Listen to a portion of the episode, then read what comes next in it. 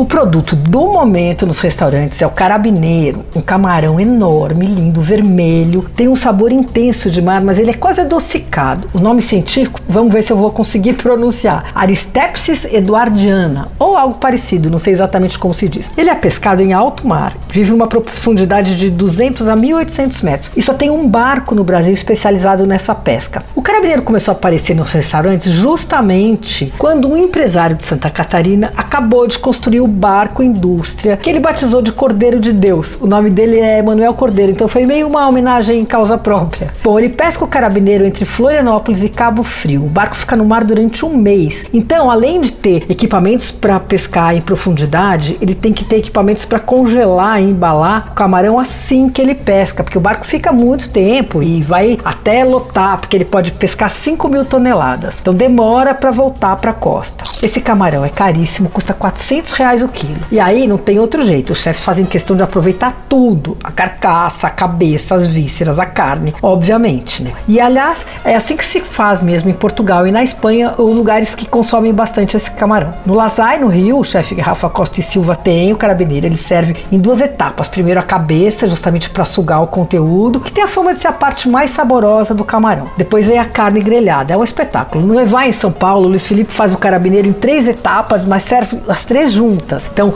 primeiro você toma um caldo translúcido, super saboroso, delicado, que é feito com a cabeça do camarão. Depois, a carcaça vem com um tartar do camarão com tomate e umas fitas de picles de chuchu. E aí depois a carne vem grelhada a carvão e servida num espetinho, assim com uma maionese vermelha. É incrível, uma brincadeira com camarão ensopadinho com chuchu. No pique, ele vem grelhado com uma massa e aparece como sugestão do chefe. No Imakai, que é um restaurante de cozinha japonesa, tem duas versões, um tartar de uni e chari com o carabineiro e o outro que é o carabineiro grelhado com tutã. E aí no cais também tem, e ele é lindo, ele vem com uma manteiga de herês maravilhoso. Em Porto Alegre, no Capincho também tem. Agora prepare-se para pagar caro, porque os pratos de carabineiro custam no mínimo 89 reais, até mais de 200. E prato nesse caso quer dizer um único camarão. Você ouviu por aí?